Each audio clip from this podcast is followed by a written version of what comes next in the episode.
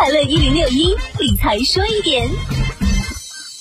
数据统计显示，截止到八月十二日，今年以来呢，共有一千八百六十三只基金实施了基金分红，分红金额总计是一千五百二十一点四四亿元，与去年同期相比增长了百分之四十二。具体来看，权益类基金呢仍然是基金分红的绝对主力，有四百四十只混合基金实施了分红，分红金额合计七百四十九点一五亿元；有五十八只股票基金实施了分红，分红金额达到一百二十六点六一亿元。两类基金合计分红八百七十五点七六亿，占所有基金分红总额的近六成。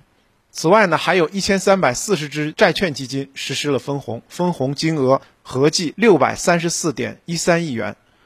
某基金资深人士表示，基金分红呢是基金合同约定的内容之一，是基金业绩的兑现方式。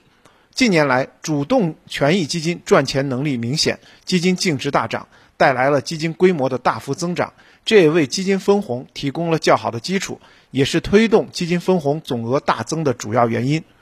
基金市场人士认为，今年以来呢，明星基金经理大手笔分红，一方面呢是因为基金规模增长带动分红金额增长，另外一方面，在热点板块估值扩张的背景下，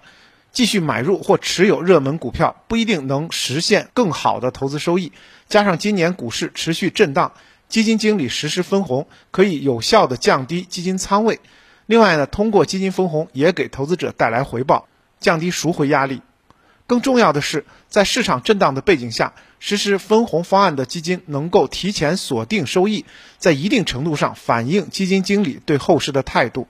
而对投资者来说，要理性看待基金分红。业绩优秀的基金不一定会实施基金分红，但分红的基金大多数业绩还是不错的，是有红利可供分配的产品，这可以作为选择基金时的一个参考标准。理财说一点，我是程涛。